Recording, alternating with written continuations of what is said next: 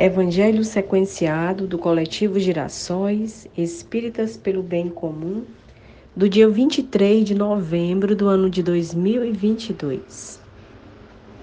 Damos as boas-vindas a esse encontro, lembrando que hoje as nossas vibrações são para os nossos irmãos vítimas de todo tipo de preconceito, discriminação, mulheres, negros, idosos, pessoas em situação de rua, LGBTQIA, indígenas, presidiários e outros. Vamos para a nossa prece inicial para que demos, para que possamos dar início às nossas reflexões dessa noite. Mestre amado Jesus, te damos graças pela oportunidade de mais esse encontro em que nos reunimos em torno do teu Evangelho, que é luz para a nossa vida, para o nosso caminho, rogando aos bons amigos espirituais que nos assistem essa noite, que possam nos intuir as melhores reflexões a partir das leituras desse encontro, para que possamos melhorar o nosso modo de ser e de viver uns com os outros no cotidiano de nossas vidas. Que a tua paz seja a nossa paz. Que assim seja. O evangelho dessa noite é do capítulo 28, coletânea de preces espíritas, preces pelos doentes e pelos obsidiados, pelos doentes, item 77, prefácio. As doenças fazem parte das provas e das vicissitudes da vida terrestre. Elas são inerentes à imperfeição da nossa natureza material e à inferioridade do mundo que habitamos. As paixões e os excessos de todos os gêneros semeiam em nós germes malsãos, frequentemente hereditários.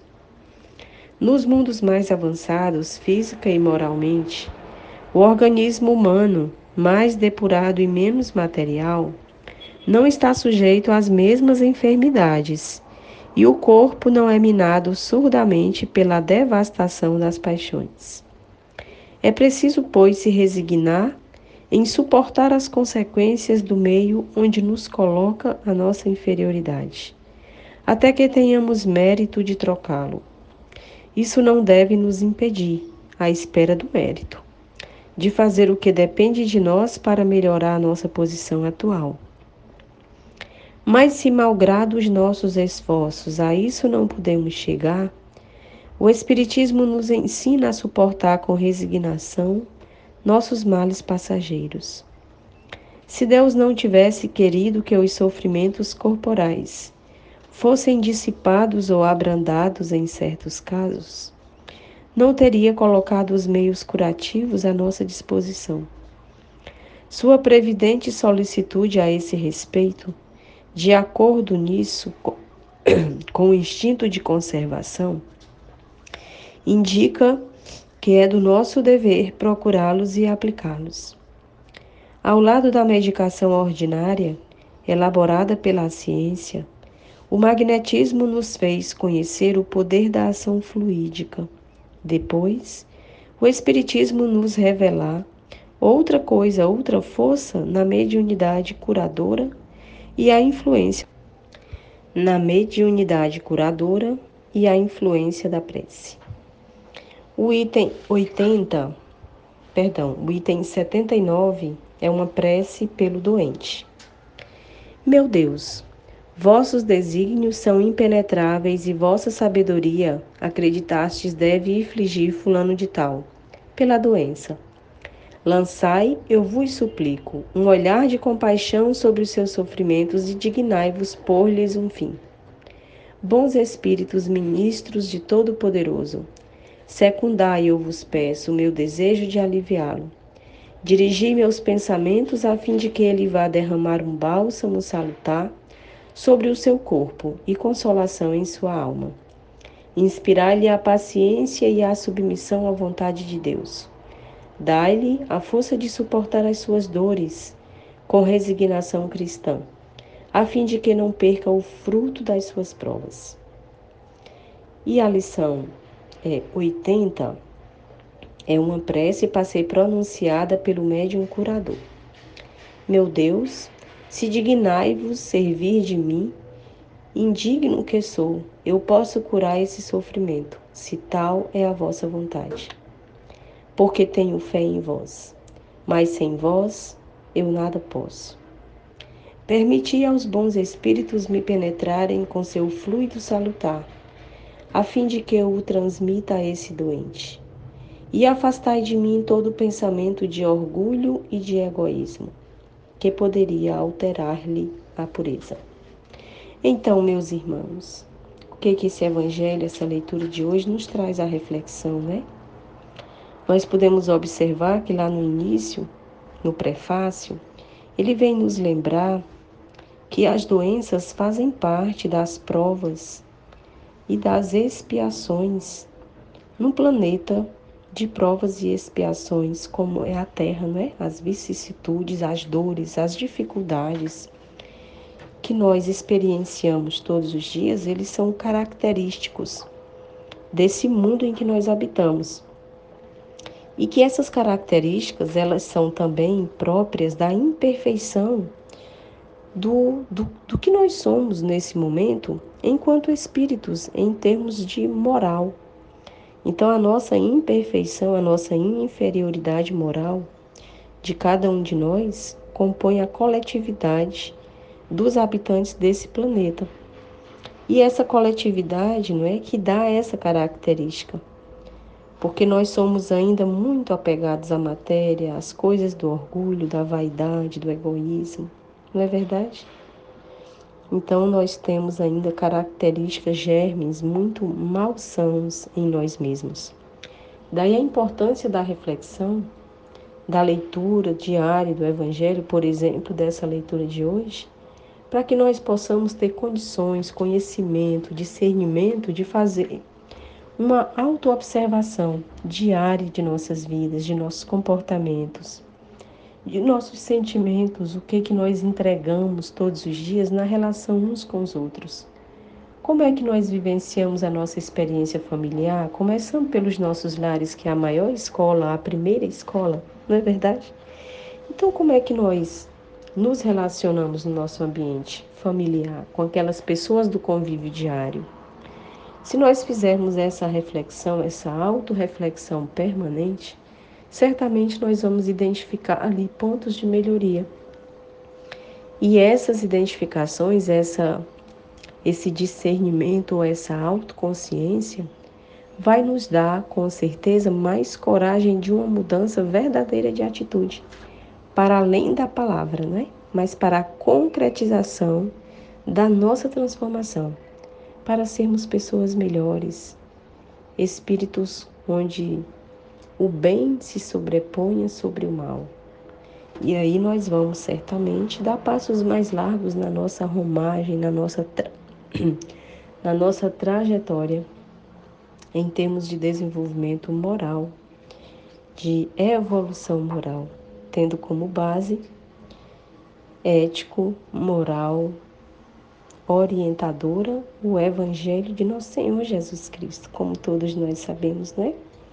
Então, o texto nos lembra ainda da necessidade da importância da resignação, de suportar aquelas dificuldades que nós experienciamos, para que nós não percamos o mérito dessa expiação, dessa prova, ou dessa necessidade de reparação, seja qual for o que caracteriza o nosso momento atual, né? Mas independente da situação, do contexto, da circunstância de nossas vidas, o texto nos lembra da necessidade de suportar e de agradecer pela oportunidade daquele ensinamento, que certamente é uma necessidade nossa. Não é verdade? É, ele lembra ainda da questão do magnetismo ao finalzinho do texto, lembrando que o magnetismo é uma ciência irmã do espiritismo, como assim falava Allan Kardec, não é? E através do magnetismo, é, nós conhecemos o poder da ação fluídica. E o Espiritismo trouxe a questão da força da mediunidade curadora e a influência da prece. É, sem fazer nenhum paradoxo, mas pelo contrário, né? Uma complementa a outra. Então já é de nosso conhecimento atual a ação dos médiuns curadores, curadouros, né? Curadores mesmo, perdão, pela permissão de Deus que fazem muitas que fazem curas através do mecanismo da mediunidade. E nós temos conhecimentos desses desses feitos ao nosso redor nas mais variadas os mais variados cantos do mundo, né? Relatos não só na nossa vida real, é, na nossa vida do dia a dia, mas também livros que trazem é, relatos desses feitos. E aí as duas preces vêm, uma prece pelo doente, onde se pede a Deus por toda a sua força, por sua misericórdia, que tenha um olhar de compaixão sobre um espírito X, né, que é uma prece, é uma sugestão de prece para que se faça pelas pessoas, então tem um local de colocar o nome. E pede que tenha piedade e pede também que através do pensamento desse médium curador, imbuído das forças fluídicas dos espíritos benfeitores, que aqueles fluidos venham é, auxiliar aquele irmão em sofrimento. De modo que nós podemos ver aqui nessa leitura de hoje que Deus age nas criaturas através das criaturas, não é verdade?